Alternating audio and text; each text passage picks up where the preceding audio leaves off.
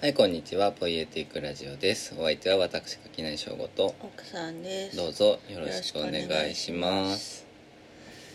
はい。はいということで。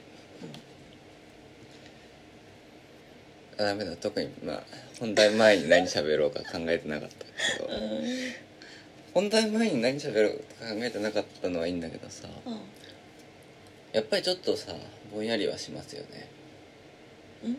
うんあの、病み上がりだからさ。うん、うんうん。なんか、なんだろう。頭悪くなった？なんかさよく言うじゃん頭悪くなるというかその何？ブレインフォグ。あのそうそうそうブレインフォグ。なんうん。か頭がぼんやりするとかさそういう後遺症があって。うなんかそういうことではなくねんうん。なんていうのかな。いや普通にねあのの熱のダメージを脳が食らうよね。あんだけ熱うん。あ出すといやそうあとなんかなんかねそういうのもあるんだけど、うん。それ以上になんかねふとね全部人事になっちゃうというかなんていうのちょっと客観的になっちゃうみたいなの理人症じゃないいけどね。ありません？いや私もちょっとあった。というかなんかもうすごいさ隔絶されるじゃん。そうそうそうそうそうそもうなんか満足に動けない。ううん。私はただの苦だみたいな。いやそうなのそうなさのうんの4日とかやるわけじゃん。となんかこうまあ自己効力感も何もないし、うんそうそうそう。なんかそして別にそれでも世界は回っているし。そうなの。からなんかおまけ自分のおまけ感。そうなんだよ。なんかなんだろう。なんかふっと一回全部あなんう。それまで割といろんなものにこう没頭してたうんものに対してすごいふーってうん。一回離れちゃった感じがしてて、うんうんなんかねそれを取り戻すのがなかなか難しいな、うんだからその頭働く働かない以前に、一生懸命それについて考えうんうんることがうん。うん結構今難しくて、で自分全部一回自分事じゃなくなっちゃったというか。だから日記はさ毎日書いてたからさどっこいしょがないけどさ日記以外全部どっこいしょからさ一回やり直しの感じあるよそうなんなんかさそれこそさ僕はあの就職して1年目のうん。頃とかは一人暮らししてたんだけど、その大学生の頃からずっといたボロアパートにそのままいたんだけどさ、もう毎晩ジンマシンが出るようになってて、うんうんうん。まあ、それでもなんとかかんとかやりながらさ、ん。でなんか連休が取れるようになって、うん。なんか最初になんか夏休みかなんかが取れてなんか実家帰ってすごい3日ぐらいただぼーっとしてた時にふとなんかそれまでの自分のね境遇を客観視、それまではもうただ単純に毎日一緒、うん。なんか会社行かなきゃ。ジンマシン出て寝れない。会社行かなきゃ。ジンマシン出て寝れないしかなかったんだけどなんかそのそのループを外から眺めた瞬間に あもうダメだ。ってなって、シェアハウスに引っ越すことに決めるみたいな、なんかのとかさ、なんかあんじゃんそういうの。なんか同窓会で久しぶりになんか元恋人に会ったらなんでこの人が良かったんだろうみたいになるみたいなさ、まあ、とにかくそういうこうはい。距離を取ることによってうん。なんか一回像が見える。そう全体像が見えてしまってそれに対してなんでこれにこんなに夢中になるんだろうみたいななんか今そういう気持ちにね いろんな全てのものに対してなってる。あ何か具体的にこれとかじゃなくて、うん。なんかこの一回なんで？ってなってそう人間の営み全てに対してなんか なんで？うん。ってなってすごいなんかうん。ねあなんかスイッチが入らない感じがあって、うん。ちょっとこれはなかなかいかんなってうん思っているんですがうん。ある意味ではだから今僕は非常にこう低き楽園にいる状態よね。うんうんうんうん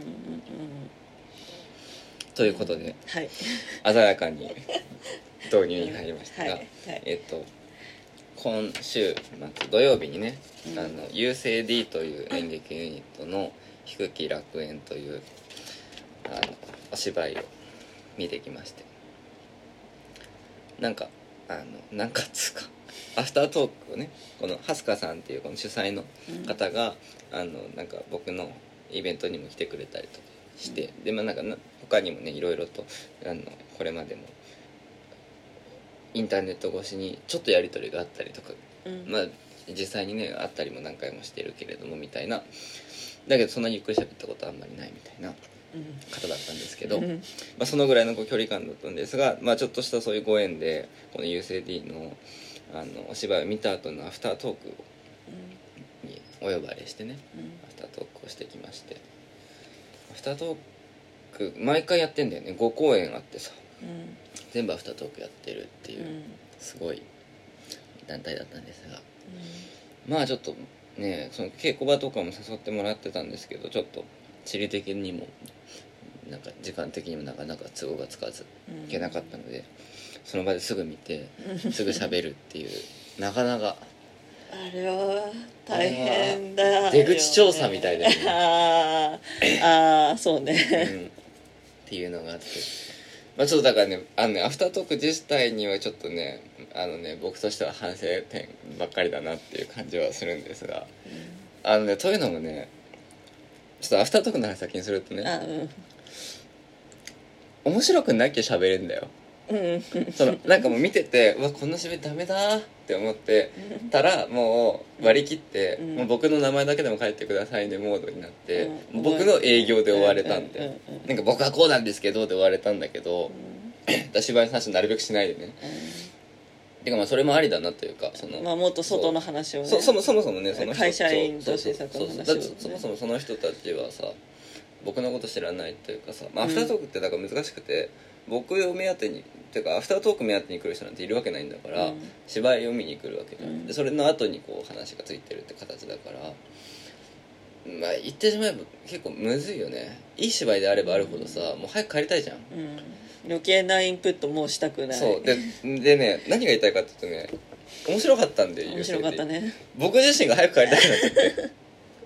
あのなんだろう屋上みたいなねのがつい、テラスがついてる素敵なこうカフェでの公演なんだけど最後終わった後にねそのテラスであの役者の出演者の人とか、まあ、その関係者の人とその観客の方がねみんなでおしゃべりするみたいな時間があってまあその演劇のあの小劇場会は役者面会というような言い方をしますけれども、僕は元からこれがすごい苦手でね はい、基本的にどんな友達の芝居見に行っても役者面会はほぼスルーして帰るみたいなことをしてたから、基本的にね芝居見た後はすぐ帰りたいっていう感じなのよ、うん。だからそもそも僕自身がアフタートークをあんまりうん。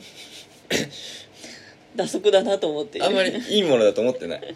みたいなうん。のが久しぶりに思い出してそれを。だからなんかねみ見終わった後すごいどうしようかなって思って。これなんかもう喋らなくてよくない？この方がよくない？って思っちゃってですごいなんか恐縮しちゃって。うん。でなんか思ったよりねあのねぶあの舞台上に立つと圧がすごくて。ああ客席客席ののね客席結構傾斜が強いんだよ。あそうね。だからもうあの壁面びっしりに人がいるんだよ、うんうんうん。だからあこれ結構なプレッシャーだなと思って、うん。だからあのもともとアフタートークの中ではその出演者の方々が割とラフであることを割と良かったですねみたいな話をしたんだけど、うん。あのねあの圧の中でラフになれるっていうのはね、うん。普通にすごいこと。素朴にそれだけですごいことだと思う。ん。うなっていうのを なんかちょっと思ったよね。えでしかもずっとシーリングついてたそうそうそうだからまあ見えてるんだよこっち。そううん。だから舞台面暗くてこっちは明かりついてるシーンとかも結構あったたから、あったあった。その状態の時の舞台面からの景色結構すごいよね、いや結構すごいいと思う。そう。っていうのでねなかなかねおおって思って。まだちょっとねまだちょまあ20分だしね。でなんか最初のば温まる時間を考えるとさ、アフタートーク、うん。そうアフタートークまあ20分まあもう5分ぐらいでいいんじゃないかって感じもするけど。うん。けど20分あるわけじゃん、ん。で20分でさこの「プレテクラジオ」を聞いてる方だったら分かると思うけどさ僕のエンジンかかり出すのって35分以降だからさなかなかね探り合っている間に終わってしまったなみたいなところがあってまあだからなんかちょっとねはすかさんと稲垣さんにはぜひねうんこの「ポエティックラジオ」にまた出ていただいてうんがっつり1時間半とか2時間ぐらいちゃんとアフタートークちゃんとアフタートークさせていただきたいっていうはい、のが、まあ、俺の土俵でやらせてくれ。ああでもね俺こだそれもあるよね。俺の土俵でやらせてくれとまでは言わないけど僕ね俺の土俵にする以外の戦略を持ってなかったんだなって思って。あのドイツ会話教室とかこれまでもゲストで行ったことあるけどとりあえずあれも全部こう自分アピールの場として使えるタイプだったじゃん。でもアフタートークってさ芝居が主役じゃん？うでさ僕は添え物じゃん。で芝居の話をするわけじゃん。うん。だけど一応さ僕がさ何者かも分かってないとさ、ん。なんかどうん。どの立場から喋ってんねんみたいになるじゃん、うん。みたいな。そこのバランスめっちゃむずって思って。うん。ねあの劇場行く前にね、うん。お茶しながらね。そう。アフタートークって 誰が嬉しいんだろうっていそうことに気づいちゃってすごいそれから直前緊張するみたいな儀式をやったけど。そうそうそう。だから何が緊張するってだからだなんだろうね。逆にさ全くさ歓迎されてない場所だとさうん。楽なんだよ。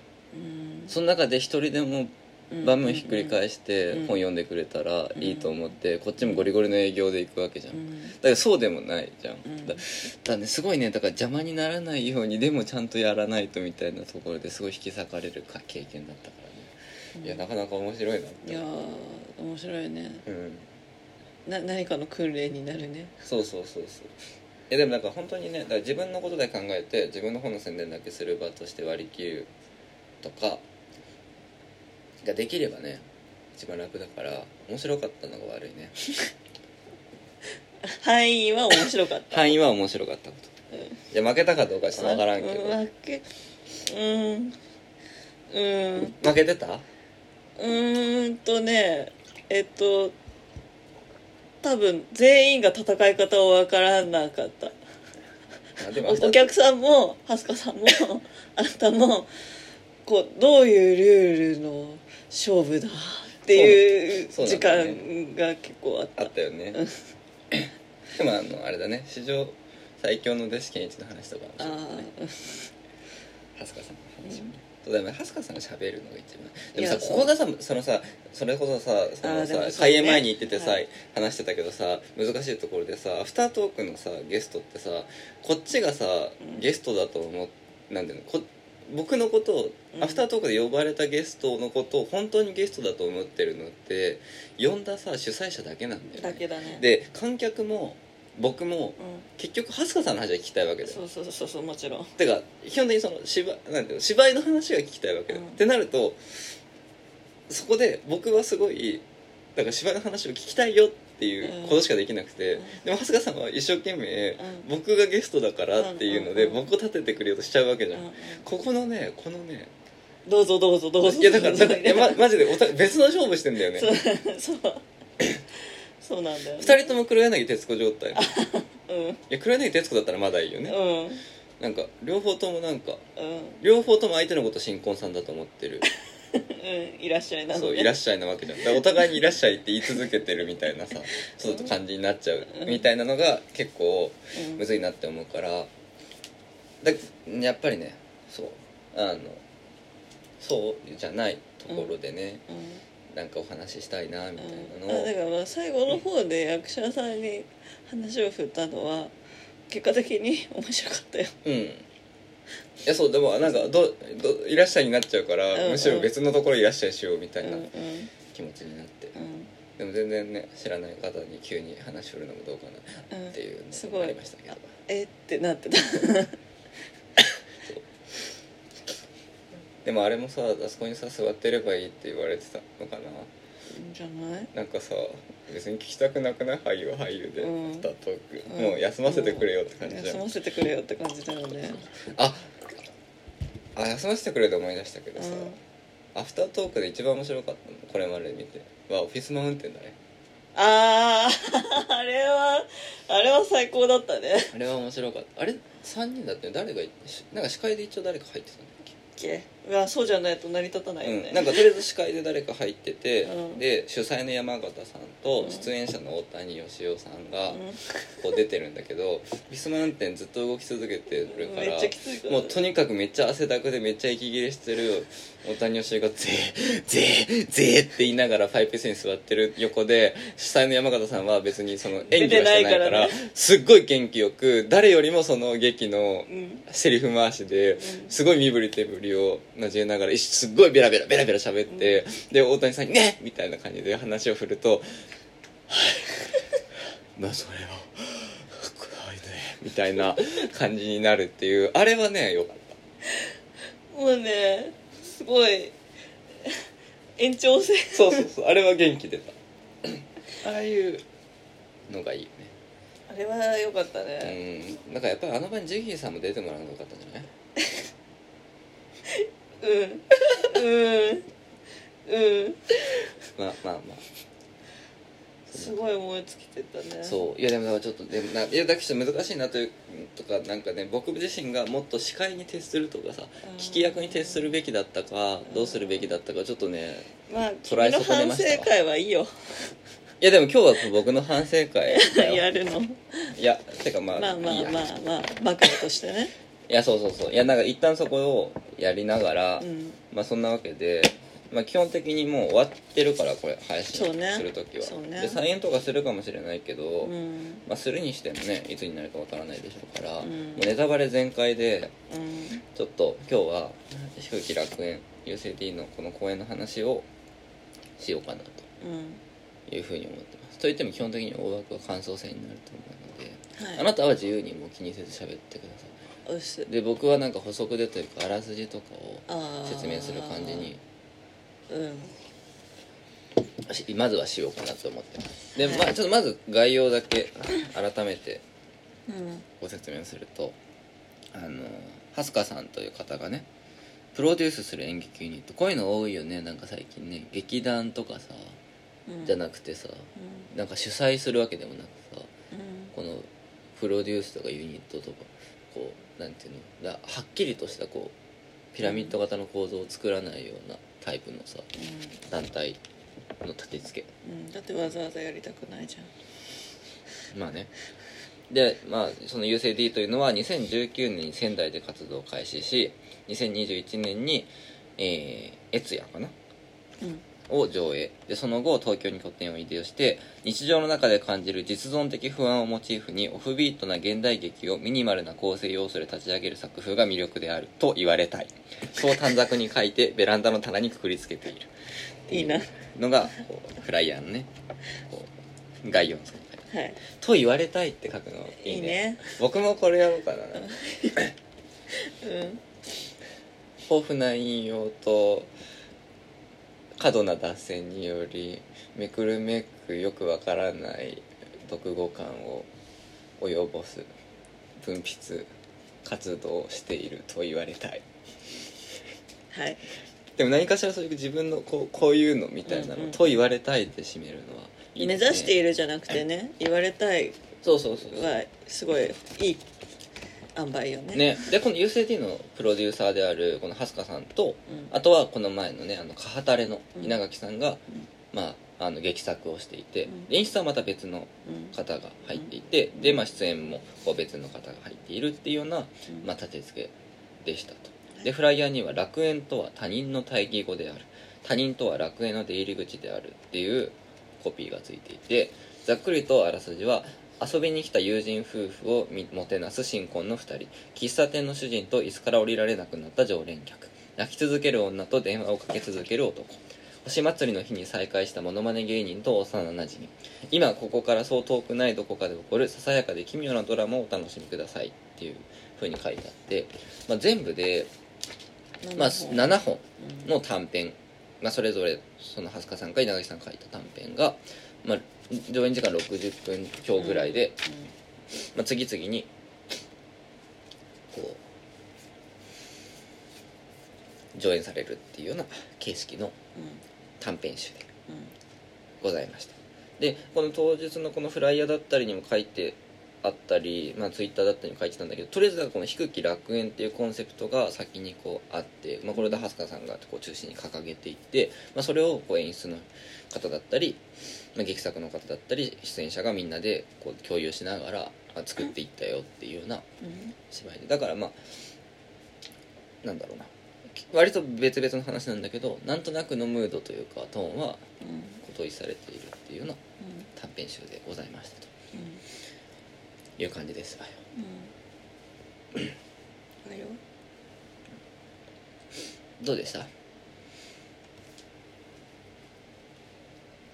面白かったんだけど、うん。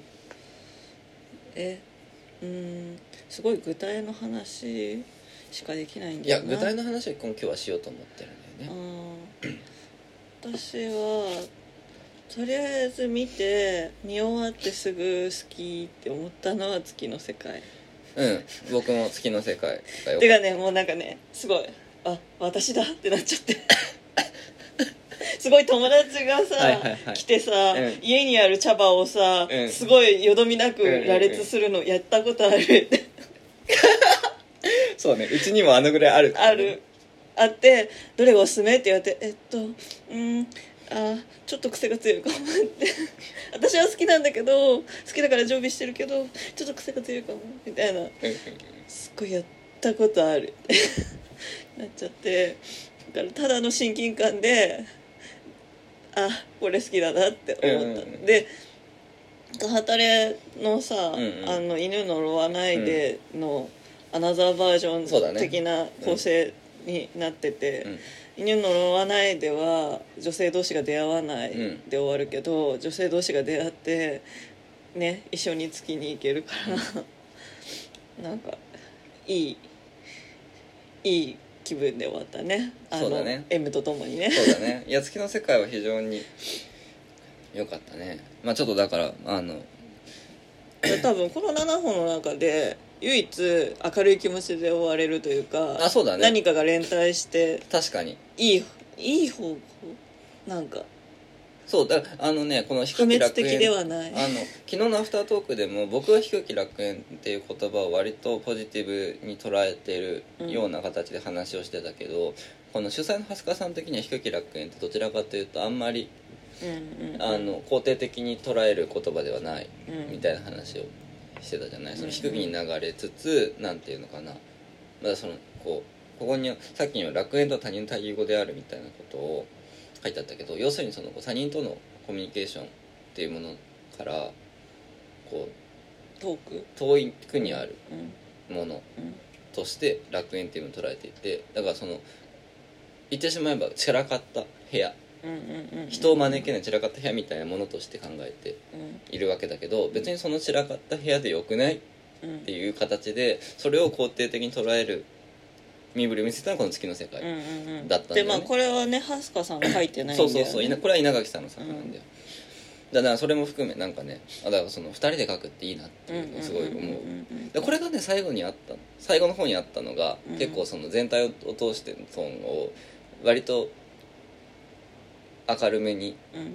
こうん。う整える効果を非常に及ぼしてたよね。うん。でこれの前がさ「あなたを変える一冊」でさ、うんうんこれは結構しょんぼりするじゃない？そうだね。恋空の上官と下官に挟まれて死ねばいいという 非常に素晴らしいパンチフレーズが。フレーズがありましたけど。はい。だからこれの「あなたを変える一冊の」こう一人ぼっちの後に月の世界で連帯が見れる、うんうん。見れた後にそのは連帯の空気を背負ったまま連帯が破滅といううん。か破裂する様を見せられる時期故郷に帰る。うん。うん。で終わるっていうのがねなんか綺麗な流れだったよね。あのねそうあのねあなたの変える一冊と月の世界の話を、じゃあ一回ちょっと具体的にしていい？うん。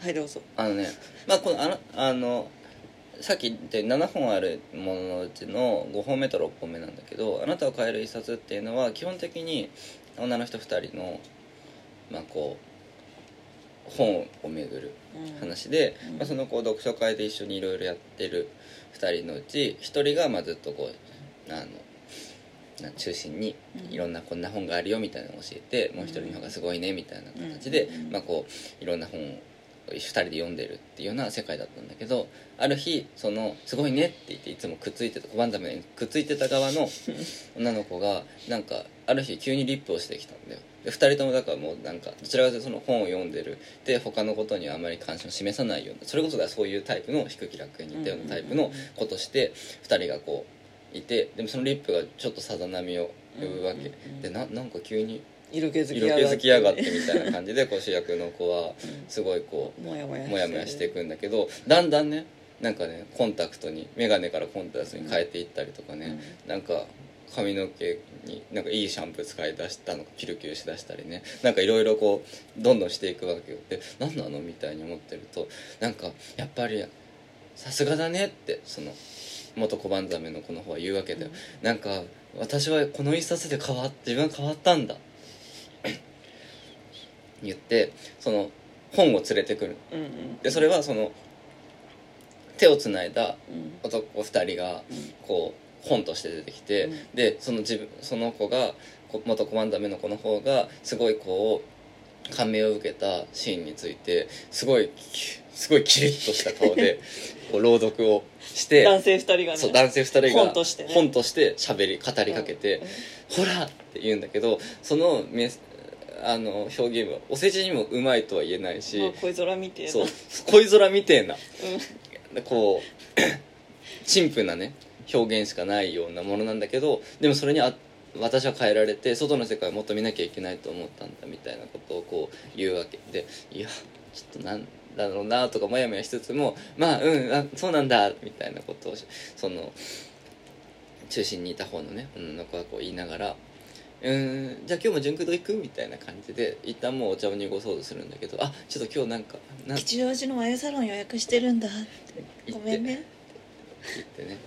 行っちゃうんだそういった形でこうはっきりと本に変えられていく様にそそもそも本でつながったはずなのになんか自分自身は別に特に本をどれだけ読んでも特に何かこう実生活で何か変わるみたいな行動には結びついていないみたいなところからある意味ではそれこそ低きところからなんかどんどんこう別の場所に移動していく様を見ながらけって思って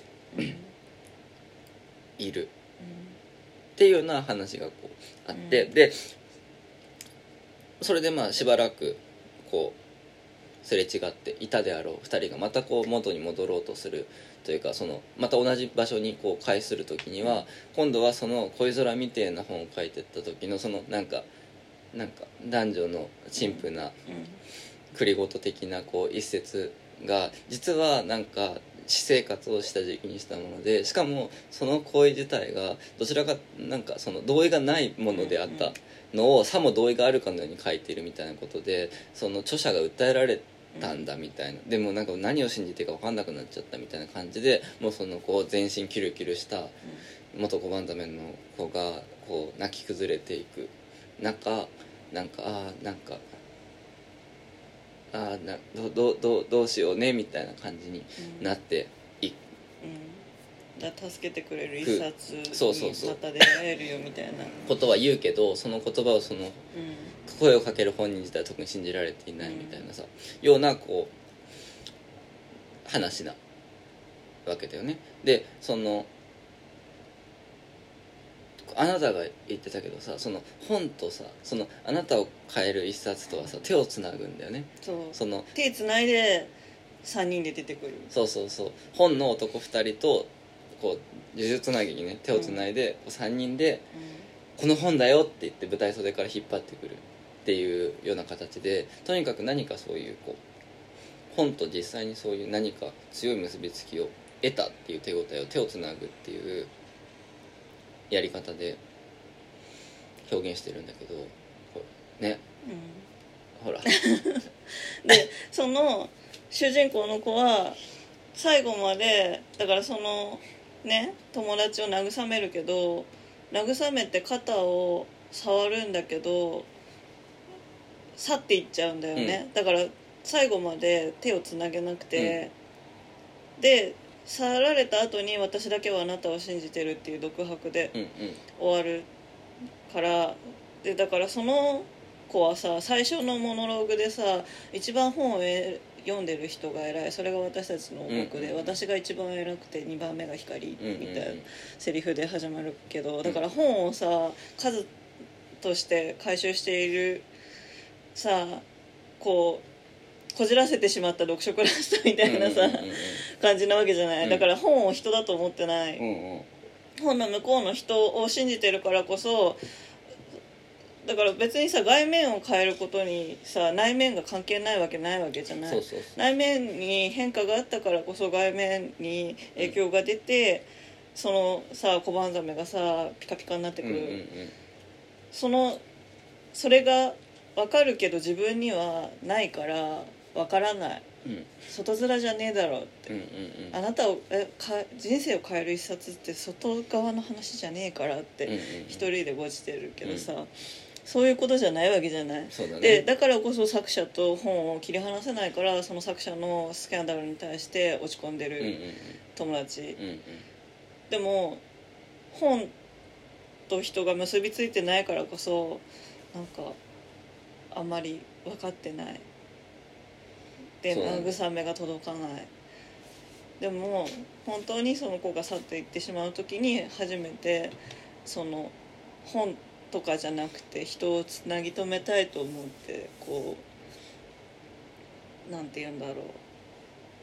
さなんかつぶやくわけじゃない？最後あなたを信じてるって。うんなるほど。あれがなんかこうだだあの独白がかなり転換のさ淡いで行われるからどっちにくっついてるそうそうそうそう。か曖昧なのがすごい、うまいなと思って、ね。だからそれあのセリフをあなたを変える一冊に付随するものだと解釈するならばなんか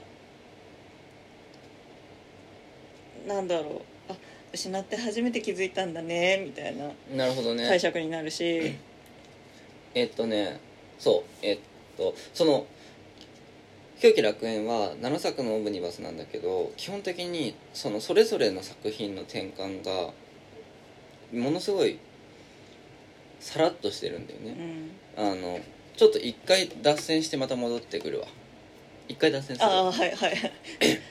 一作目が「泣く女」っていうタイトルなんだけどこの「泣く女」っていうタイトルは一人のその俳優の人が客席に向かって出てきてですごいこう浅めのお辞儀をしながら諸注意をするの。そのよくある。うんあのね。ああの UCD 低気楽園にご来場いただきありがとうございます。あの光るものとかはあ電源とかを切ってもらってあありがとうございますみたいなのから始まってなんかでちょっと変な身振りです。ちょっと滑ったりしながら空気を変にしつつも一応観客に対して「あなんかこれであそうドリンクホルダー使ってください。ありがとうございます」みたいな感じで始まってで「あじゃあそろそろ始まります」って言った瞬間にふって一回ニュートラルな表情に戻ってで急に泣き出すっていう。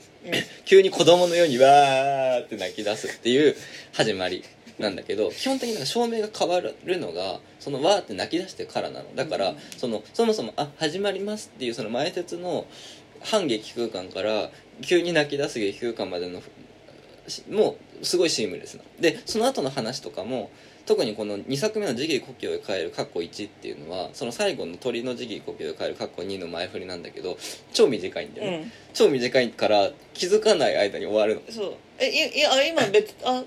みたいな。で終わって次のが始まってでまたそのままっていう感じで、うん。基本的にねその転換がぬるっとしてるんだけど、うん。このぬるっとしてるのが一番うまかったのがこの「あなたを変える一冊月の世界」のところで、さっきあなたが言ったその「私は信じてるから」って言ってぽつりと一人残された側のあの人物がつぶやくのがあの上手の手前側の椅子に腰掛けて言うんだよね。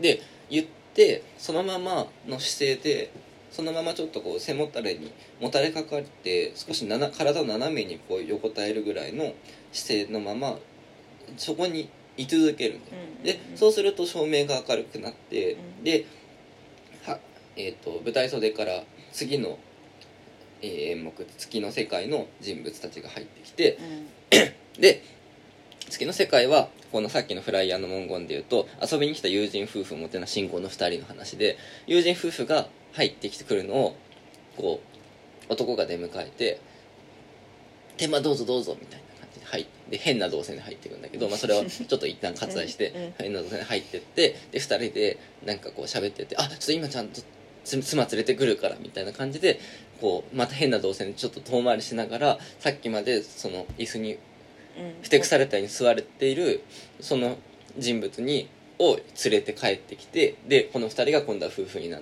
るんだっていうことがこう分かるような子作りになっていてだからその転換の間にいつの間に同じポーズのままいつの間にかどこかで次の劇うん。の配役に移り変わスイッチしていくっていうような転換になっているから最後のあのセリフがどっちとも取るどっちの世界に属しているとも取れるような作りになっているよねっていうことだよね。そう。どうもちなみにはい。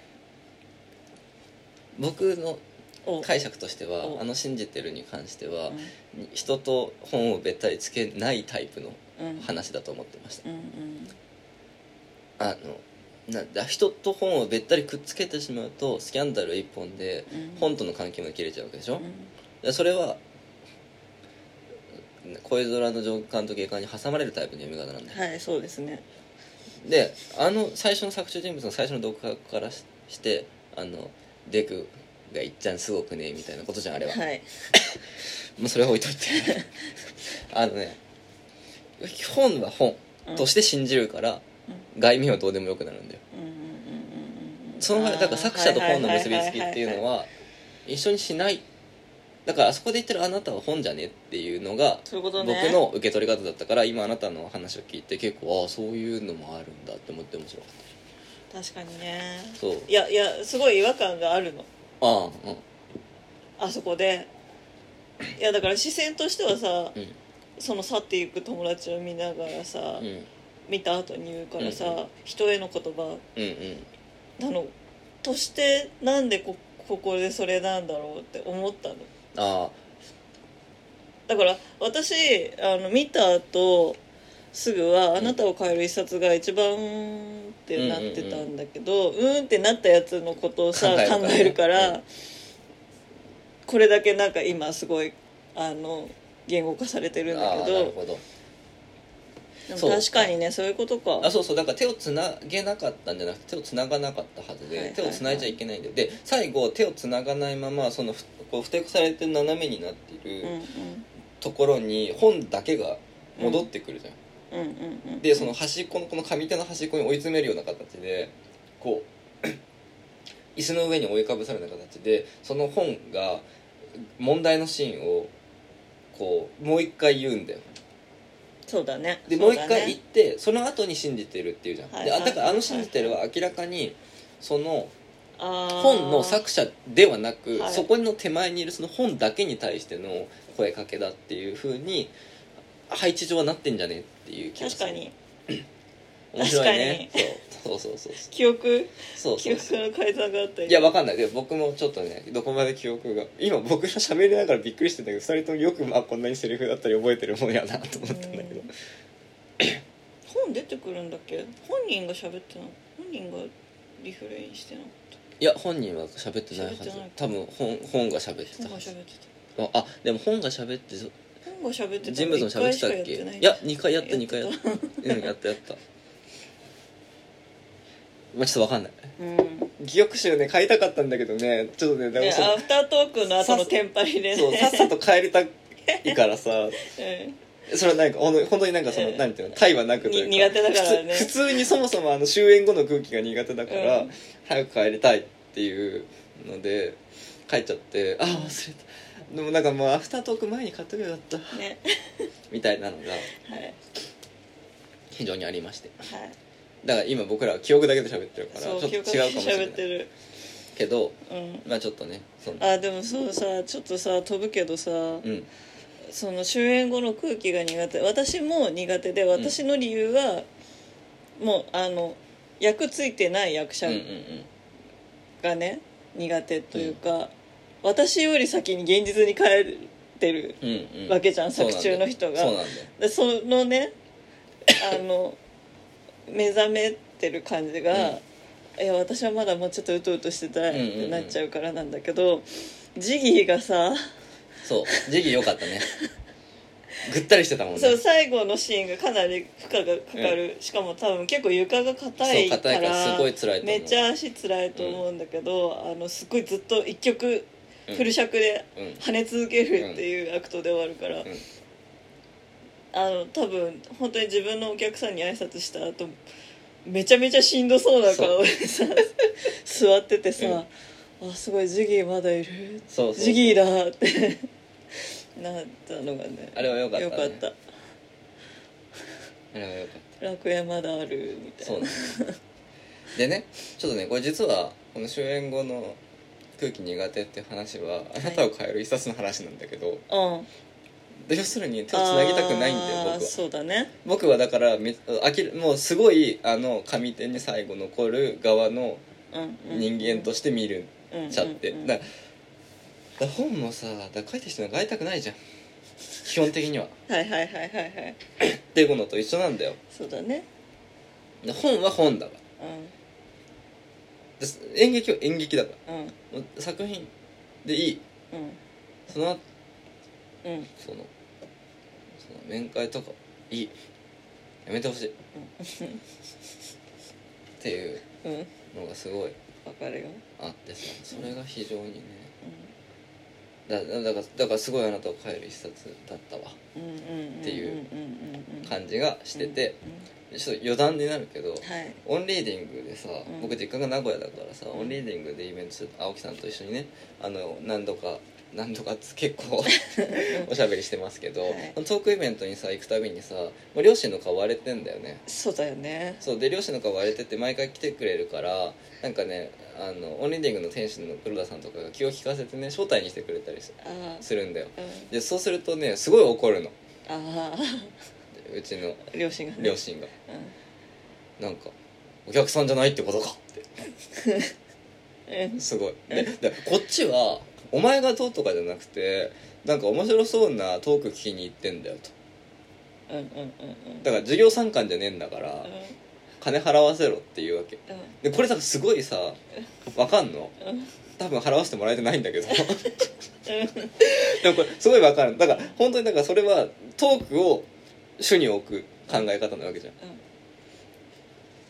それそうね。なんだよね。でアフタートークの話でさっき僕あんなにぐちぐち言ってるのはなんでかっていうとアフタートークの性質上どうしてもやとはいえ「僕は誰ですか?」を多少言わないといけないじゃん。うんうん。でも本来そんなのどうだってよくてさ話がおもろいかおもろくないかだけなんだよ本来はね。はい。でもアフタートークの場合話が面白くなるわけがないんだからうん。そうじゃないところでやんなきゃいけないみたいなところが多分すごいうん。恋空って いう感じになるんやなっていうな気がするんだなと思って、まあだからすごいだからスタンスとして非常にねこうねいろいろ表明しやすいうん。のがあなたを変える一冊だったんですが、僕も一番好きだったのは月の世界うん。この後のね。だからそのまあだからそのそういうあなたを変える一冊のまあこうある意味その自分から楽園をしこ楽園志向だというか、人物が次はこうその新婚の妻うん。としてこう出てきて、うん。でそのこう友人その夫の友達の夫妻をもてなさないといけないみたいな中で、だんだんだんなんかおかしくなる。空回りしてちゃう。すっごいわかる。ていうでこう役でねまた出てくるんだけど。ちょっとこれの話をちゃんとした方がいい。か。ちゃんとしよう。えっ、とちょっとねあのね一番面白いのはあのねそうここまでいろいろ話してるけど演劇で一番面白いのはあの動きうんうんだから、空空間とのあれだから、今僕らが話してるの大体もうテキストの話どうしてもなっちゃう。んだけどまあちょっとうん。あのねだからその空間もう空間の話はいいかあのねそのもともとそのテラスがあってお屋上にこうついてるようなカフェなんだけど大きな窓があってで客席が壁側にこううん。あるんでだからその窓を見ながら窓側を見ながらこう客は待ってるわけだけど、その窓の前に大きな段ボールが何本かこううん積まれていてでそれがこういろんな形にこう配置を組み替えながら劇が進んでいくんだけど、ん。組み替えていくと大きな窓が見えてすごい奥にねスコーンとこう屋上だからで周りにあまり高い建物がないからあのね左手下手側にちょっとこう雑木林っぽい影がこう、うん。沈んでて右手側がほとんど何もない状態でこう空がスーッと抜けてるような非常にこう綺麗なねあの視点視線が奥に抜けるの。で劇場で奥に抜けることってなかなかないから、あこれすごい気持ちいいやって思って。であのテラスにはこうタープがこううん。引いてあってそこにこう豆電球がね何本かぶら下がってそれがまあ風でこうゆらゆら揺れてるっていうような状態で、まあ、こっちはこうあの見ているわけででその劇の中でもそのテラスの奥側からこう人が出たり入ったりしたりでそのテラスの窓の、えー、と上手側奥にドアがあってそのドアからこう出入りもおお客さんも俳優もそこから出入りするっていうようなこう空間の設計で基本的にねこのね動きがね横の幅がそんなに多くないから、基本的にこの縦ラインの動きになるんだよね、でも縦で動いていくっていうのはやっぱり目に楽しいんだよね。横も楽しいんだけど横よりもやっぱりね縦なんだよ。面白いのはだからこの劇空間からさらに外のおそ空まで続くこのね奥まで奥行きのこの縦ラインを常にこう視線をね感じながらこう見れるっていうのはすごい楽しくてあのさやっぱりさ恋ダンスが楽しいのってさ夫婦を超えていくとこだと思うんだよね。はいはい。あれはこのさ指縦じゃん、がねこうね。そうそうそう。この縦。奥行きね。そうこのね奥奥奥手前のこの縦ライン、うん。これが楽しいんだよ いいから。っていう。実演しなくて大丈夫だよ。そう、まあ、っていうようなうん。ことをね思ってうん。見てたんですけど今ちょっと結局空間の話出たら何の話をしてたか見失って月の世界のあ話そうそう。で月の世界はその段ボールが縦縦から崩されて全部で5つかな、5つ。あるんだけどそのねピラミッドみたいにそう。で中がない。中3つが抜けてるピラミッド状になる。上が1個あってで二 2, 個。2個の段ボール上にそれが乗っかっててで一番下が2個だけで真ん中1個分のスペースを空けてるっていうのでこうちょっと下手奥側にそれを作るんだよ。でその出迎えるねあの家の部屋の中に入っていくっていうののためにわざわざその空いてる段ボール1個分の空間をこう張ってねうん。こう潜って出入りする。だから多分リビングの扉そうそうそう。あたりがそれでもう全員お客さんも含めて全員そこをそう。あその新婚のねうん。新婚？友達夫婦も,、夫婦ね、も。全員そこを這いずってそう。っ通らなきゃいけない。ていうのでみんなそこからこう部屋に入ってくるっていうこおかしみ。うそうおかしみがまずあるんだけどまだちょっと一旦そこは割愛してテキストの話をするけど 基本的に全部そのリビング入る時はみんなこうは這いずり回ってるということをイメージしながら聞いてほしいっていうあうんうん。ことですよ。はい。でもう一回話をするとまずだから男がその友人夫妻を出迎えるところから始まって、まあ、その2人はこうリビングでこうちょっとこうお話をしながら、まあ、そこの会話の中であこの男の友達でその男同士が友達で、うん。でこう妻はお連れてこられて恐縮していてでなんか手土産とかもくれたりするような感じで気遣いができて2人で当たり障りのない話をこうしながらこっちのこう新婚で出迎える側が自分の妻を迎えにまたリビングを出てそのさっきのね、うん。あのあなたを変える一冊の空間から引っ張り出してきてこう妻を紹介して4人で、まあ、ちょっとあれこれとこう話を進めていくっていうような、まあ、こう大枠のうん。話としてはあるんだけれども基本的にだから男2人はもともと仲良しだからずっとこうバーバー喋っててでまあその連れてこられた友人側の妻はまあいろいろこう気を使いながらもニコニコこういろいろ話をしていてでこう最初からね入ってくる時から少しちょっとあんまりなんて言うんだろうな。居心地が良さそうで一番居心地が良さそうではないのはそのその家主であるはずの新婚の妻の方がすすごいこうなんか座らないんだよ。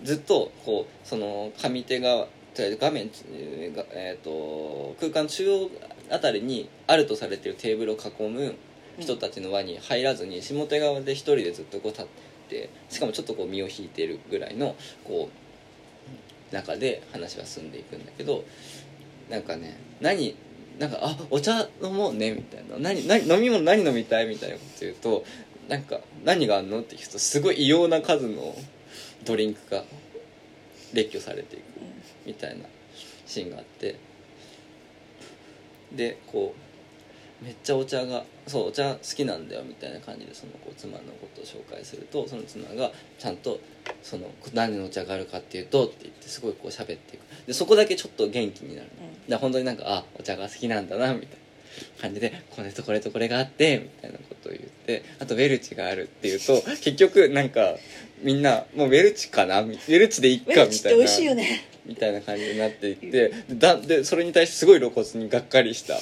顔をするんだよ。新婚。うん。ウェルチもウェルチ美味しい、うん。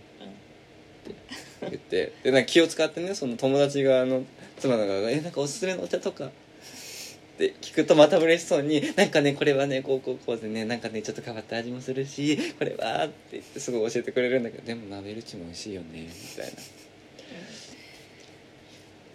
あそこのシーンよかったねさっきも話してたけどねうちうちのねうん。うん東京と大体一緒です。うん。っていうのですごいこうまあこう結局ウェルチになるんだけど。結局ウェルチになる。そう結局どうせ結局ウェルチになる。そうどうせねウェルチになるっていうのでみんなでウェルチを飲みながらみたいな感じで、こうまあ和気あいあいと会話進むわけだよ。う和気あいあいとと言っていいかはともかくとして。んうん何かしらその表面上本が進むわけだけど、はい。もう大人の介護が進む。そう。で大人の会合が進むことにもうねやっぱりさっきもね人よりも本が好きだったねからね新婚の妻はね途中でもうあもう無理だ。ってでなんかすごいなんか全然何も物なくて綺麗にしてるよねみたいな感じのことを友人夫妻は言ってて、まあ、それもだから結構夫が感じ悪くて。うちもこんぐらい綺麗にした方がよくない？みたいなこと言ってんだけど、まあ、なんかその中いやある向こうの部屋に全部詰めてるだけだから。全てのものを向こうの部屋に詰めてるだけだから。みたいなことをこう新婚の妻が言いつつだんだんもうなんかもうこういう社社会みたいなの。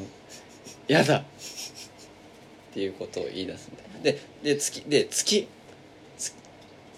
まあそのなんていうの夫との馴れ初めとかいろいろとこうなんかあるんだけど、まあ、ちょっと一旦全部割愛して大枠だけ言うともう月ここは月だったんだと。いやそのすごいもう好き勝手に散らかした状態でもうこの部屋でモンハンをやるのが居心地が良かっただここが私の好きだったのになんかもう今地球地球してる。なんかもうかなんか全然自分の部屋じゃないみたいに全部片付けられちゃってるしなんかずっと大人な会話してるしなんかもう全然地球みたいになってもうやだ!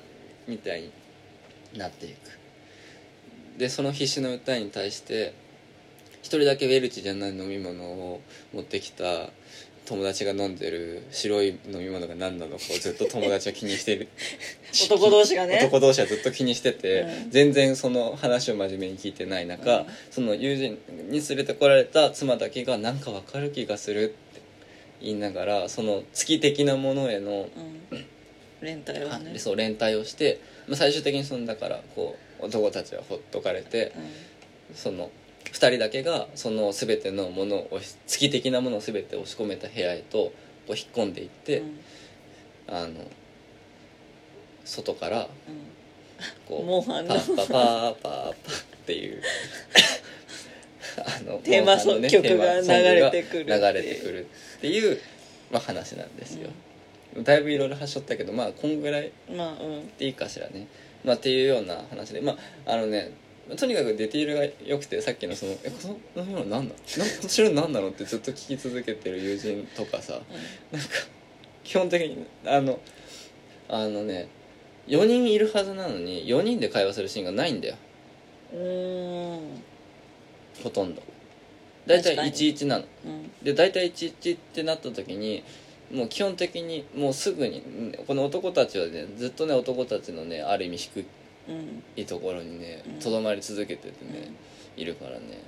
なんかでそこにちゃんと入っなんか輪に入っているよっていう努力をしてたのが友人の妻だったわけだよね、だから3人で一応会話してる風だけど基本的にこの2人でしか成り立ってないうん。会話の中に一応ついては行こうとしてた側とそういうのを敏感に察知してもうモンハンやりたくなっちゃう新婚の妻っていうさ図式なわけじゃん。でだからそこがちゃんと11に戻っていくっていうやような、まあ、こう作りなんですがいや良かったですね。これは。すごい。あれはよかったね。すごい良かったね。やっぱり良かったやつはあれだな。そんなに言うことがないな。そうなんだよね。うん。やっぱこれってさある程度同じ人物なんだよね。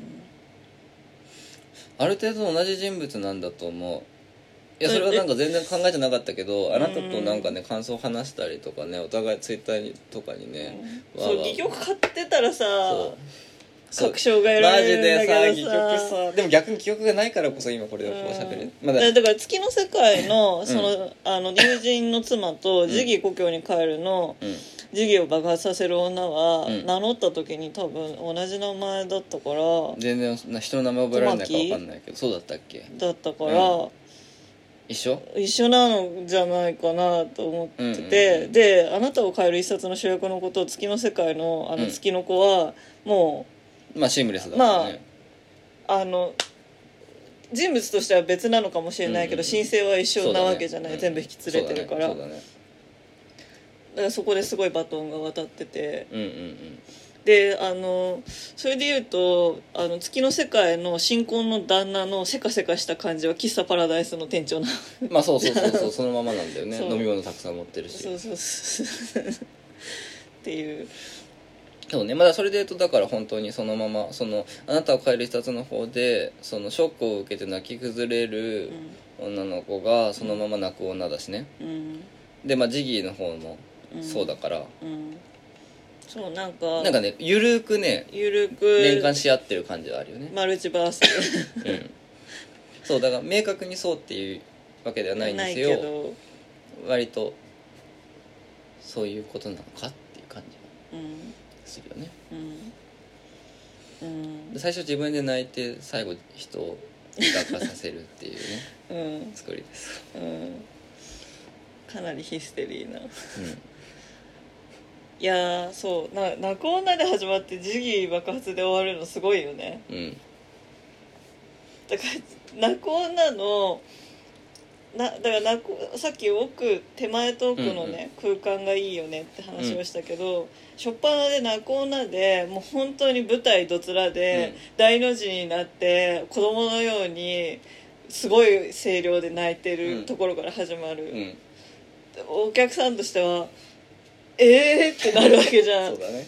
大丈夫かって、うんうん。なんかそこからさなんかすごいとつとつとさ情念のこもったさことを言われたらさドン引きしちゃうわけじゃないですか。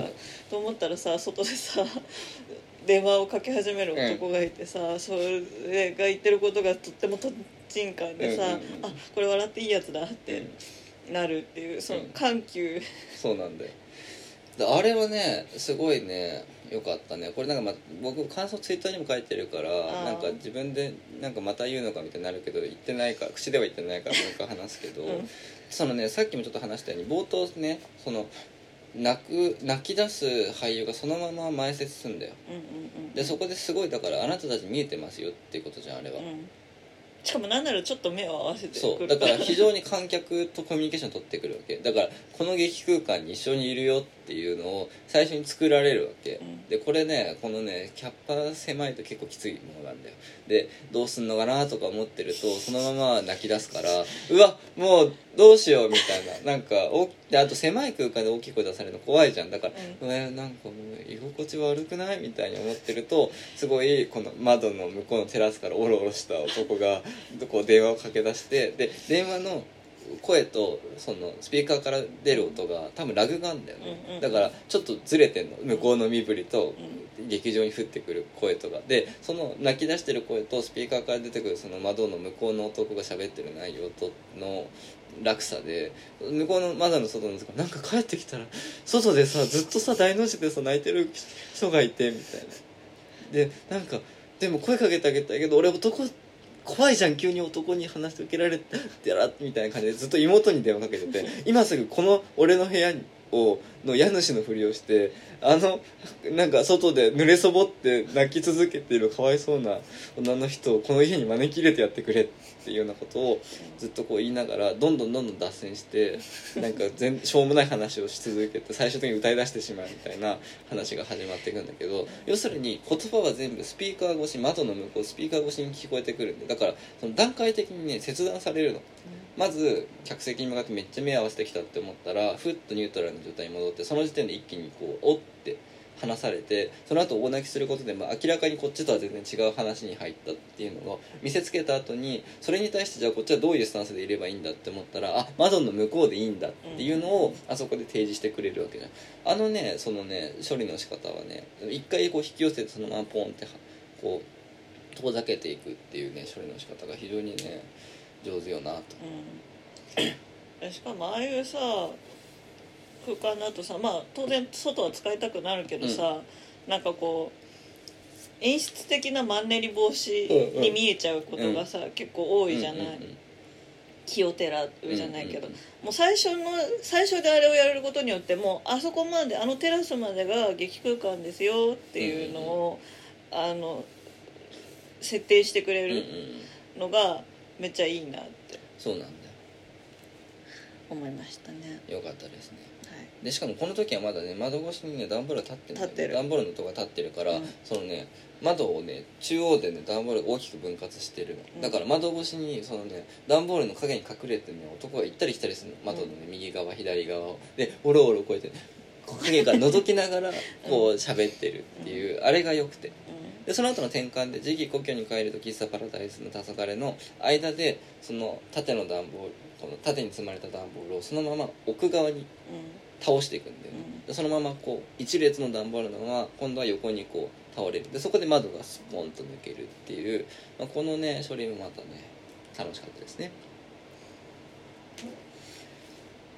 あとはねちょっとね、このね喫茶パラダイスの黄昏の一番のポイントはあのねそのアフタートークでもちょっとアフタートークですねそれをねちゃんとねすごいねめっちゃ褒めてるっていうトーンで言えたかどうかねちょっと自信がないんだけど僕このね芝居で好きなところはねみんなねマイムが雑ていうかラフなの、うん。すごいねそのなんかあの月の世界で手土産渡すシーンとかもなんかねどんどんねおせんべいの袋を伸縮するとかねいろいろあるみたいな話をアフタートークでしたんだけど、本当は一番言いたかったのはこのね喫茶パラダイスの黄昏でジギー役のジギーをやってたほ俳優がその害虫駆除の業者として出てくるんだけど下の階にあるドーナツ屋のドーナツをみんなに見せるっていうシーンがあるんだけどあのね見せるたびにドーナツのね形状が違うんだよあとしかも握り込んでるんだよ。そう握り込んでるんだよ。であとなんかねそそもそもねドーナツもらいましたっていうシーンがあるんだけど それまでね普通に手を動かしてる。普通に手を動かしてるのに急にどっかからドーナツが出てくる。のもうねそのねぜいいんだそれでってでも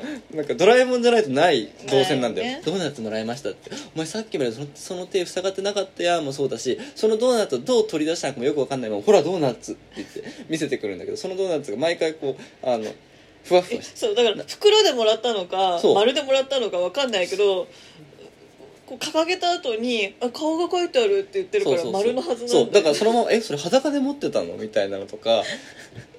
なんかね、うん、別にそれでいいんだよね。そそそれでいいんですよっていう。あだまずねここでそのあこれでいいんだっていうのがちゃんとあったから他のところでの細かいところのアクトもそそこに厳密性求めないでいい見方になっていくっていうのがすごい良くてこれ本当に良かったんだよ。うんそうだからあのねドーナツのねあのね袋に入ってたはずのものがいきなりこう裸になってそのままこうそう輪っかなのかサーターアンダギー的なやつなのか常にそうふわふわシュレーディンガーのドーナツ。そうふわふわしてるそう。あのドーナツはね最後までねどんなドーナツだったかわわかららない。まさしくつかみどころのないドーナツだね っていうねので、うん。なんかねそこがねやっぱりねその空間が狭いところでどれだけの強度で嘘をつくかっていうのはすごい重要でさうん。あのめっちゃ厳密に嘘をつこうとするとさ嘘くさすぎるんだよ。だからあの空間でめっちゃきちっとこう空間にその見えるようなうん。うん置くコップが見えるようなマイムされるとさなんかちょっと恥ずかしくなるんだよねこっちは。そうなんだうん、いやでこれはねわわかんない。僕の特性かもしれない。でももうあのぐらいの距離でやるんだったらあのぐらいラフにだある意味これはままごとというか一つのパフォなんだろう。見立てなんですよってことさえ了解が取れてれば十分なわけじゃん、うんでこれはそのなんだろうはすかさん自身も言ってたけどなんていうのかな。そのえっ、と難しいことはしない。だからだからといって楽してるわけではないってことを言ってたんだけど、うん。まさにそういうことでそのいいんだよそそのこだわるべき難しいとこそこじゃないんだよ。そのどれだけドーナツがそこにちゃんと見えるかみたいなアクトよりももっとなんか他にやることはうんうん。あるはずなんだよ、でうん。手数は少なあのさこれはねあのねなんか最近いろんなさあの全クールぐらいまでさ僕すごいアニメを一生懸命見てて、うんうん。でアニメ見るときにそのアニメのめっちゃ全てのもの見てそうな人たちのさアニメのさこう批評みたいなのをさいくつかこうさ見てたんだよで分かったの。うん。で面白かったのそれがあのね、まあ、これは僕の意見というよりも本当に受け売りなんですけどそのアニメが好きな人たちっていうのは枚数が好きなわけじゃないんだよ。要するにリッチな作画ですごいその枚数ぬるぬる動くっていうことを素人は喜ぶ。それこそ「鬼滅」みたいなやつだ。よぬるぬるぬるぬる動くやつ。まあそれはだから、まあ、確かにリッチで楽しいよと。だけどアニメの快楽ってどちらかというとどれだけ少ない枚数で豊かな動きをそこに見立てるかなんだっていうことを言うわけだから異世界転生ものとかを褒める人たちの気持ちはよく分かんなかったんだけど、うん。そういう目線で見るとすっごい面白いよ、うん。そのこの少ない枚数でこんなに豊かになるんだっていうところに面白さがある、うん。で小劇場のそそのこうある意味ではそういうな多くの低予算の制作の良さっていうのは枚数の少なさなんだよ。なだだ僕が今言ってるのは要するにそのリッチなリッチなマイムのでそのやるあの演技っていうのはその UFO テーブルなんだよね、うんうん。要するに。だぬるぬる動くんだよ。でもなんかぬるぬる動けばいいってもんでもないんだよ。うん。だどういうことかというとこういうような小劇場の芝居においてどちらかというと本当にその異世界転生もの的なこれはその話としてそうとかそういう意味ではなくって、うんうんうん。その枚数の美学的な意味でこの省略でこれはすごい。だから B 級映画のどこに予算をつそうそうそうそう使うのかそうみたいな話をねだ Do It Yourself とかもさ、そんなにすごいさはっきりぬるぬる動くわけじゃないけど要所要所の決めでここにこの動きがドキッと入るだけで、うん一気にピシッと締まるやんみたいな、うんそういうこう快楽ってあるじゃないですか、うんうんその快楽うんなんやだ深夜アニメの快楽うんに近いものをねすごいこの「低木楽園」に感じてうん。ましたよっていうはい。ところですね、はい。なんか今すっかりもう1時間ぐらい喋ってるん喋ってる。ねもうこの2つで「あなたを変える一冊月の世界」だけ。終わりの回の話をしてない終わりの回な終わりの回は好き。終わりの回はだからね終わりの回でねそあのねこの話終わりの回でそもそもあなたを変える一冊月の世界の主演になるさ、この俳優の人のことをさ、うもうさちょっと好きになっちゃうじゃん。あの終わりの回はそのなんかなんか小学生っぽいうん。人たちがこう四隅にねうん。椅子を置いてそこでこうそれぞれみんなで前を向きながら「終わりの回始めます。係の人何かお知らせありますか?」みたいな感じでこうあのなんで小学生って自分で役割もらった時にああやって棒読みになるんだろうねみたいなさのをこう思い出させるような小学生小学生あるあるをくすぐるような話で、話としては全然小学生っぽくない。いや結構小学生っぽいんだけど、うん。みたいな話がこう続いていくっていううん。うん話なんですが話の大枠がはともかくとして、まあ話の大枠もまあ面白かったけどどちらかというと僕はそのすっげえふてぶてしくずっと振る舞ってた男の子が最後クラス中のみんなが泣き出しちゃう時に泣き出しリレーにつられて自分もややっぱり泣かれちゃうっていうあのなんかあの雰囲気に飲まれて泣かれちゃうってあったよねっていうのが一番良かったね。ああそうなんか終わりの回そのものの話じゃないんだけど、うん。今回ついに女性2人はうまい、うん。うまかった。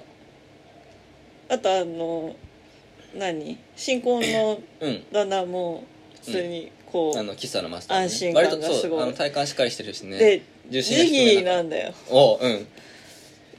ジギーはさすごい不思議な感じだった。不思議な不思議な感じ感じだった、ね、なんだけど多分今回7本通して一番バリエーション見れたのがジギーの人だから、まあ確かにね。うん。すごい美味しかった。そうだね。うん。だジギーの人だけさ 俳優初めてなん役者初めてなん舞でしょ台多分みたいだから普段本業はなんかそういう別のことしてる人なんでしょちょっと鍵垢だったからよく知らないそうよく知るわけわかんないけど。あとあの UCD のアカウントで出してるあの何？プロフィールが本当なのかわかんないぐらいななんかなんかこれはマジのやつなのかっていう。う、ん。他の人もなんかヘビみたいなそうそう。な生態だあのナコーナがアナコンダの生態で、これは嘘だよっていうことなのどっちなのっていうのがねすごい煙に巻かれてるんだけど、あそれもいいよね。やっぱりね。そうだから外注駆除の業者の時はさ、なんか韓国アイドルのフリーうん。コピー仕事中にうん。してすごいヘラヘラしながらめっちゃ綺麗な白い長い手足を綺麗な脇をうん。見せながらヘラヘラしてて、終わりの回で優等生ぶってて、うん。最後ジギーで爆発するそうだね振に。れ幅。振れ幅すごかったすごかった。そうなんだよね。そうなんだよね。だからバランスが良かったよね。そのさ、うん。ある意味だからそのジギーだけうまさが違うんだよ、うん。なんでもその他の3人は割と俳優としてちゃんとうん。うわうん。安心して見れんそうな上手だなっていう感じがするんだけど、ジギーだけはでそれこそやっぱなんかちょっとねでもとはいえなんだよその別に下手なわけじゃないんだよ。下手なわけじゃないんだよ。だそこのねなんかねでも演技のベクトルが全然違う。あなんかい異物感といそううかそうそうそう衝撃場ずれしてないって。そうそうそう。そう。だだある意味だ他の3人はめちゃくちゃ衝撃場っぽいんだよね、演技体もで安心するっていうのはそういうそうそうそう。自分が知ってる演技体だなっていう。でそこと全然違う文法で動いてる感じがして、うん。で声の出し方が違うもんね、うん。っていうのが面白かった。よね。っうん。ていう感じですか？うん。そう。すごいなんかね役者面会の余力を残さずに爆発してるところとかがかっこよかった。かっこよかったねそうでもねあのね僕もこれ朝とかでも話したけどあの爆発がねそんなに辛いのに客席からするとそんなに普通普通にねあの知った激励の方がね 圧が強いんだよ。そんなにねこっちに圧になってるだなんあれはねすごいそのなんていうのかな。効果として爆発してるわけじゃないんだよ。うん。だから言ってしまえばあそこはねもうちょっとね無理せずできるとこなんだよ、うん。本当は。うん。そこで無理しちゃうっていうのが良かったね。うん、すごいコスパの悪いね体力の使い方。いやあれねすいごいすごかった。なんだろう。なんかねなんかすっごい一生懸命歌ってくれてんだけど防音ガラス越しだから何も聞こえないみたいなぐらい ぐらい、いのなんか一生懸命やってることだけは分かるけど、うん何一つ迫力が伝わってこないっていう、うん。そのね断絶が非常にねうん良かった。いやだだからこそ最初最初目の前で大泣きされてその目の前で大泣きされてるっていうやつを窓越しの間抜けな会話で解除してくれるっていうのと、うん。今度は目の前で大暴れしてるはずなのにそれをなんかすでにもうそこにうん。隔てられてる感じがあってあんまり圧を感じないで済むっていう、うん。なんかそのね対もね美しいなって思ったりしました、そうだから泣く女と時期爆発がねすごいいい始まりといい終わりだったなっていうはい、感じで、ちょっとねあのぜひまた初川さんにね、あのお招きしてはい。録音しつつ戯曲集をねはい。買いたいですね。はい。その場であ売り切れてないといいけど。まああの残ってたらねちょっとね残ってたら取り置きを残ってたらね書いてできるといいです買ってねね買ってそれをこう読みながら僕らのこのね記憶とかね見立てが全然違いましたみたいになるのかどうかっていうようなところうん、のがね楽しみですねねお話ができたらいいかなと思いますので。まあね。そんな感じですか。うん。あ最後もう長い？これじゃあ余談？はい。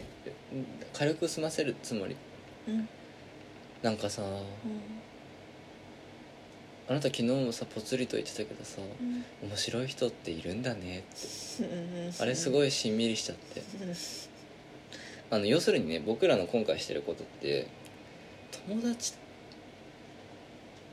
まあ友達と言うけれども、まあ、そんなに友達というほどではないから友達というなんかこの場合友達というのがどうかっていうのはちょっと置いといて、うん。その大枠で言うと友達が出てるしから友達の芝居見に行くっうんていう行為なわけじゃん。うん。で実際ねもうね小劇場行けないんだよ。あの天狗とかさ、うん。そういうのに行っちゃううん。行ってるからさ、なんていうのかなその知らない小劇場知らないっていうのは、し直接何か人間関係があるわけじゃない人の芝居を見に行くみたいなことがしなくなっちゃってんだよね。うん。だからこの規模の制作を見るときに基本的にだから知ってる人間関係ありきで見に行っちゃうみたいなことに対して自分が学生時代に劇やってた時は非常にそれこそ恋空の上官の下界に挟まれて死ねばいい所業だと思ってたわけ、はいはい。で実際それはそうじゃん。だって、うん。僕のさっきの話もそうだけどさ、うん。本とだけうん。であればさ人間の手をつなぐ必要ないんだから。う、ん。で役者面が嫌いなんだからさいまだにそれは変わんないはずなんだよ。いまだ変わんないはずなのにうん。友達の芝居しか見に行ってない。はいっていう状況にう思い当たってでこれまでだったら多分それに対してうわ最悪。マジで恋空って思ってたと思うんだけど、ん。なんか別にいっかってちょっと思ったんだよ。うん。うんなんか別に他にもいろいろしたいことあるじゃん。だからなんかその知ってる人がさ面白いんだったらさそれがいいよね。そうだね。いやそう。て思ったんだよ。から別にこれはラッキーなだけというかさで僕は別に友達のであろうがつまんなかったら二度と行かないからね、うん。二度と行かないしつまんなかったってちゃんと言うから。うん。マジでだからそのそうなんか一つ懸念点があるとするとなんかその知ってる人のだしアフタートーク呼ばれたりとかなんかそういうのしてるから今日こうやって褒めてたり喋ってんでしょみたいな風に思われるのがうん。別に思われる誰が思うんだっていうのはちょっと置いといて、うん。思われるとしてうん。なんかそれ尺だなというか、うん。別にこっちはね頼まれてやってないですから。うん。勝手にやってる。うんのもし聞いてくれるかどうかも分かんないっていうのもあるんだけど、まあ、それはそれとして置いといてなんかいいか悪いかの時に、まあ、その知ってる人か知らない人かが多少何かしらの何何かではあるかもしれないけど別にそれは置いといてなんかもう何でもいいから面白いもの見れるのがいいなって思ったんだよね。しみじみだね。いやしみじみと思った。いやまあ私も昨日しみじみと面白い人っているんだねって言ったんですけど、うんそうそうそう。でだから面白い人っているんだなと思って。まあでもだからこれからだってちょっと一旦ねもう知り合いから始めた方がいいんじゃねって思った。うん。いやなんていうんだそのいきなり全く未知のところに見に行って失敗するとさもう何もないじゃん。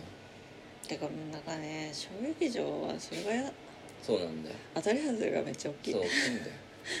いや別に天狗もそうなんだけどさ、うん天狗もそうなんだうん、でもなんか天狗以上に前情報が少ないから、うん。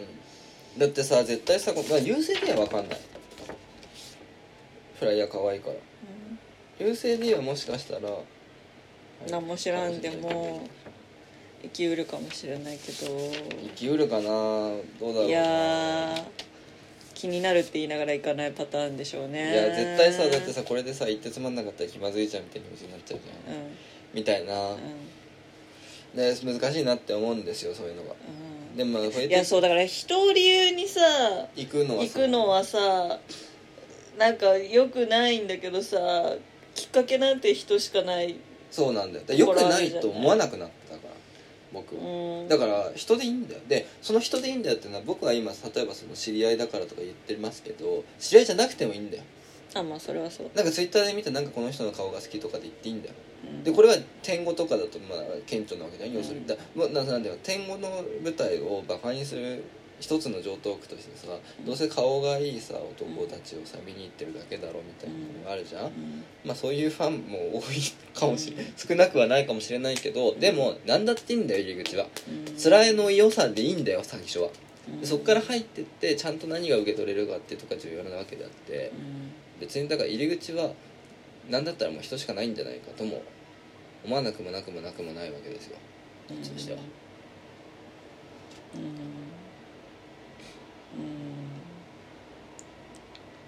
うん。まあ役者で見に行くより演出家脚本で見に行く方がいいよとは思うんだけど。いやまあそれはそう。だから本当に今回はね だ出てないですからね僕の知ってる人。はい。俳優としては誰も出てないから誰も出てない。ねそれが一番理想なんじゃないかまあっていうかまあ好きな顔が出てるのがると行きやすいのは思んなかった時にでもまあ顔が見えるから。で まあね。でも自分を納得させられるから。まあ、あとは一応この読書ポッドキャストらしいことを言っておくと、うん。劇作家は本書くじゃん結構、うん。エッセイとか小説とかさ。うん。あね元谷由紀子とか岡田敏樹とかね書いてるから,、うん。だからそういうところから本、まあ、僕もだってそうだ。僕もだって松尾鈴木とかを読んでさ、うんそれ経由でうん。うん入ってるから本から演劇はね確かもしかするとだからその劇作家経由での動線はうん。作りやすいかもしれませんね、それで言ったら私だってシェイクスピアの全集読んでシェイクスピア劇を見て育ってるから。そうそうそうそうそう。でも本当にそういうことじゃんっうんていうのはありますよね。うん。ということで、まあ、何でもいいから何か見に行くといいと思いますしもうこれを聞いたらもう大体優勢 D は知ったかと思うので、うん。ぜひまた次ね公演があった時にはチェックしていただきたい、うんちなみにこのうん「月の世界」や「終わりの会」の今回脚本を書いているうん稲垣さんのうん代表として務めていらっしゃるカハタレ。うんまあ、この「ポエティックラジオ」にも一回出ていただいて大変楽しかった稲垣さんの「カハタレ」第1回本公演。うん「気遣いの幽霊」という課題でございましてこれが2023年11月24日金曜日から26日日曜日までスタジオ空洞というところでうん。公演があるらしいのでぜひね次はそこで会いましょう。うん。スタジオ空洞がちょっと今ねどの辺にあるかはちょっと思い出せないけど。東条先生あなんかねどっかの線路でとなんかまあその池袋系なんか池袋あたりのとどこだよ思いますが、ねまあ、とにかくそういうのがありますのでまあ勝手に宣伝しておきます。おしまい。うんおしまい。ということで、はい。えー、優勢 D の皆さんはこれを聞いてくださるか分かりませんがはい。アフタートークよりは楽しいものになったんじゃないかと思う。のではい。あのもしよろしければこちらをちょっと収めていただいて。あなんか意外とちゃんと見てたんだなと思っていただけたら幸いです。はいうんはいということで「ポイエティックラジオ」お相手は私垣内翔子と奥さんでした。どうもありがとうございました